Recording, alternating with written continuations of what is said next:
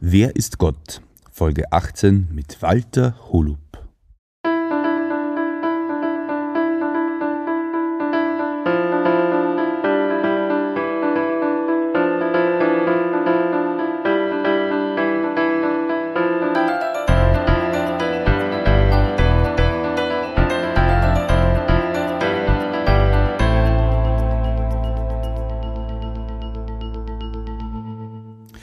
Christi und herzlich willkommen. In diesem Kanal geht es um Gottes Wün.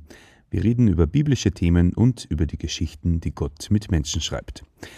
Walter liest wieder mit uns im Johannesevangelium und ja, ich wünsche dir wie immer ein offenes Herz. Hast du schon mal den Spruch gehört, wer ohne Sünde ist, der werfe den ersten Stein? Diese Aussage, die haben wir in unserem heutigen Text und zwar werden wir heute lesen im Johannesevangelium Kapitel 8. Da haben wir die Begegnung von Jesus mit der Ehebrecherin. Aber es geht jetzt nicht direkt um das Thema Ehebruch, sondern um ganz was anderes. Und das werden wir uns jetzt anschauen.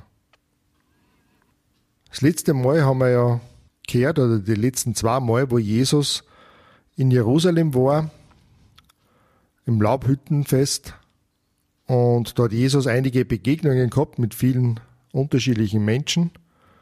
Und dann am Schluss sind sie alle heimgegangen, am Ende des Festes, nach einer Woche. Und Jesus ist am Ölberg gegangen. Und ich nehme an, dass Jesus am Ölberg auch übernachtet hat.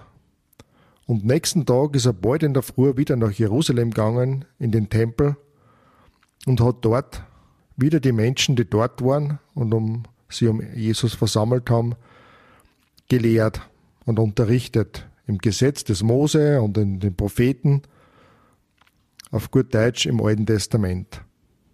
Wollen wir aber jetzt den Text lesen? Im Johannesevangelium Kapitel 8, die Verse 1 bis 11. Jesus aber ging zum Ölberg. Doch schon früh am nächsten Morgen war er wieder im Tempel. Als dann das ganze Volk zu ihm kam, setzte er sich und begann, sie zu unterweisen. Da führten die Gesetzeslehrer und die Pharisäer eine Frau herbei, die beim Ehebruch ertappt worden ist. Sie stellten sie in die Mitte und sagten zu ihm, Rabbi, diese Frau wurde beim Ehebruch auf frischer Tat ertappt. Im Gesetz schreibt Mose vor, solche Frauen zu steinigen. Was sagst du nun dazu? Mit dieser Frage wollten sie ihm eine Falle stellen, um ihn dann anklagen zu können. Aber Jesus beugte sich vor und schrieb mit dem Finger auf die Erde. Doch sie ließen nicht locker mit ihren Fragen. Schließlich richtete er sich auf und sagte, Gut, wer von euch ohne Sünde ist, der stoße als erster den Stein auf sie. Dann beugte er sich wieder vor und schrieb auf die Erde. Von seinen Worten getroffen, zog sich einer nach dem anderen zurück, die Ältesten zuerst. Schließlich war Jesus mit der Frau allein. Sie stand immer noch an der gleichen Stelle. Er richtete sich wieder auf und sagte, Frau, wo sind Sie hin? Hat keiner dich verurteilt? Keiner, Herr, erwiderte sie. Da sagte Jesus, ich verurteile dich auch nicht, du kannst gehen, sündige aber nicht mehr. Gut, also Jesus ist wieder im Tempel und hat das Volk gelehrt und unterrichtet. Und da ergreifen die Schriftgelehrten und die Pharisäer wieder mal die Möglichkeit, um Jesus eine Falle zu stellen.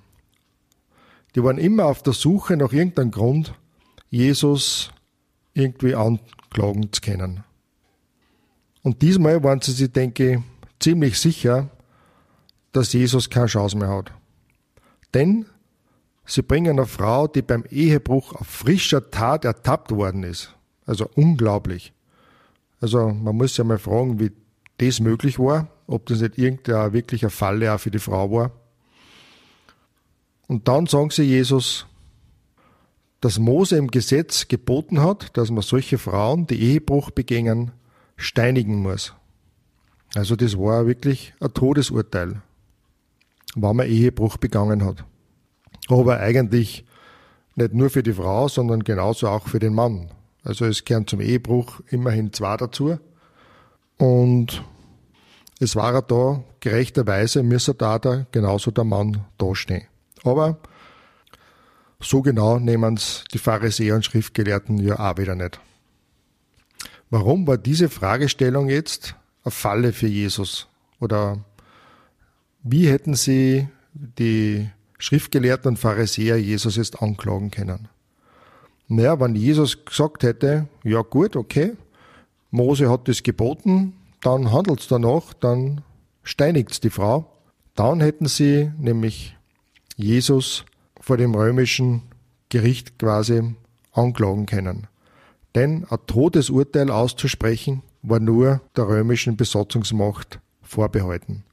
Die Juden haben zwar in einem gewissen Rahmen nach ihren Gesetzen leben können und Menschen auch verurteilen können, aber ein Todesurteil aussprechen und vollziehen, das war nur den Römern vorbehalten.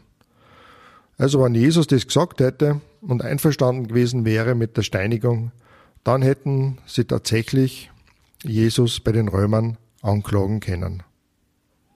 Aber Jesus antwortet auf diese Frage nicht, sondern er bückt sie und schreibt mit dem Finger auf die Erde. Da haben sich schon viele Menschen Gedanken gemacht, was Jesus da wohl geschrieben hat. Ich würde einmal vermuten, oder es wäre eine Möglichkeit, dass Jesus vielleicht sie gebückt hat und die zehn Gebote aufgeschrieben hat. Vielleicht nur so stichwortartig einfach die Punkte, was, Jesus, äh, was Mose in dem Gesetz erwähnt hat.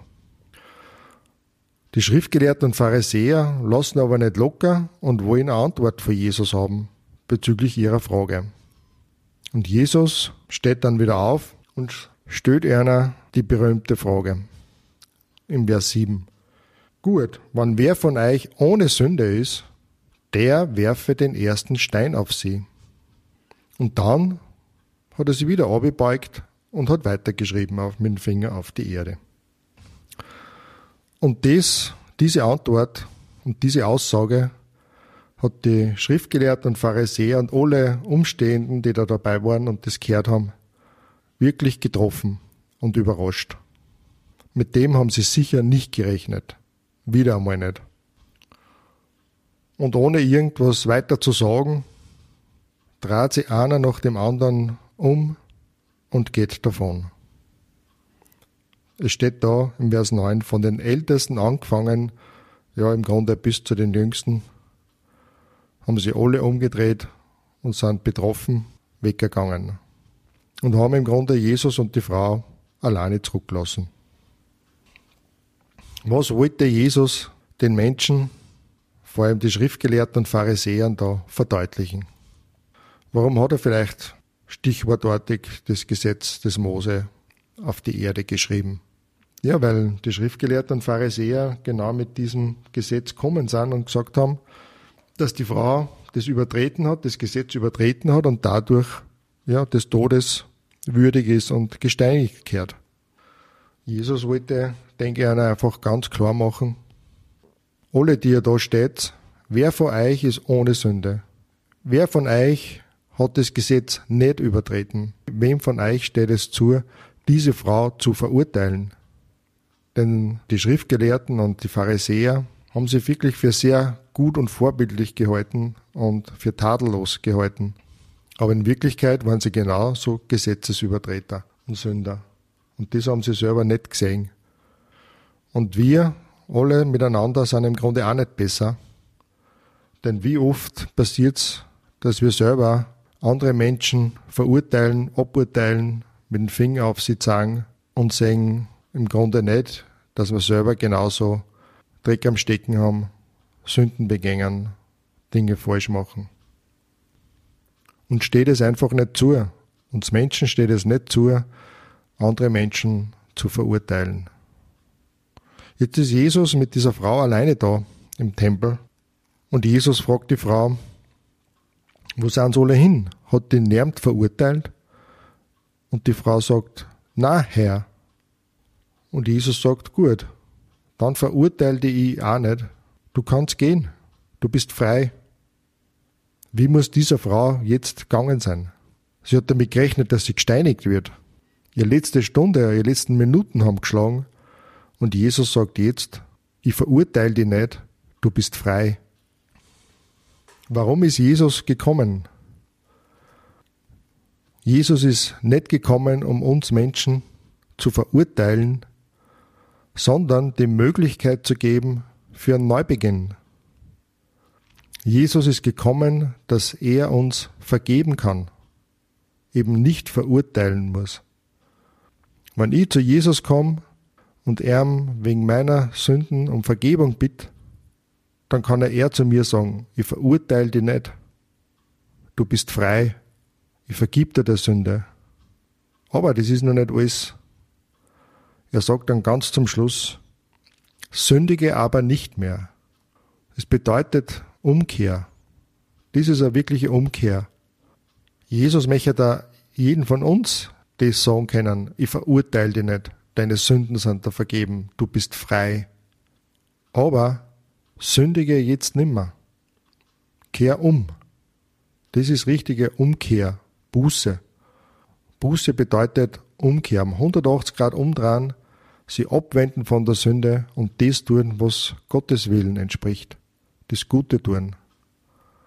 Jesus ist gekommen, mich als Mensch zu befreien und ein neues Leben zu schenken, einen Neubeginn. Jesus möchte, dass er ein Leben lebt nach seinem Willen, dass ich mich vom Bösen abwende und das Gute mache. Also Jesus hat für beide Seiten eine gescheite Lektion. Für die schriftgelehrten Pharisäer und auch die anderen Leute, die dabei stehen, einer deutlich zu machen, dass sie nicht ohne Schuld sind, dass es einer nicht zusteht, den anderen zu verurteilen, sondern vor der eigenen Türe zu kehren und seine eigene Sünden und Schuld zu sehen. Und für die Frau, die offensichtlich gesündigt hat und derer ihr Sünde auch sicher bewusst war, sagt Jesus, dass sie sich abwenden soll vom Bösen, von der Sünde und jetzt ein neues Leben lebt nach dem Willen Gottes. Die Frage ist jetzt, wo sich ich mich? Wie schaut's mit mir aus? Was möchte Gott von mir, dass ich tue?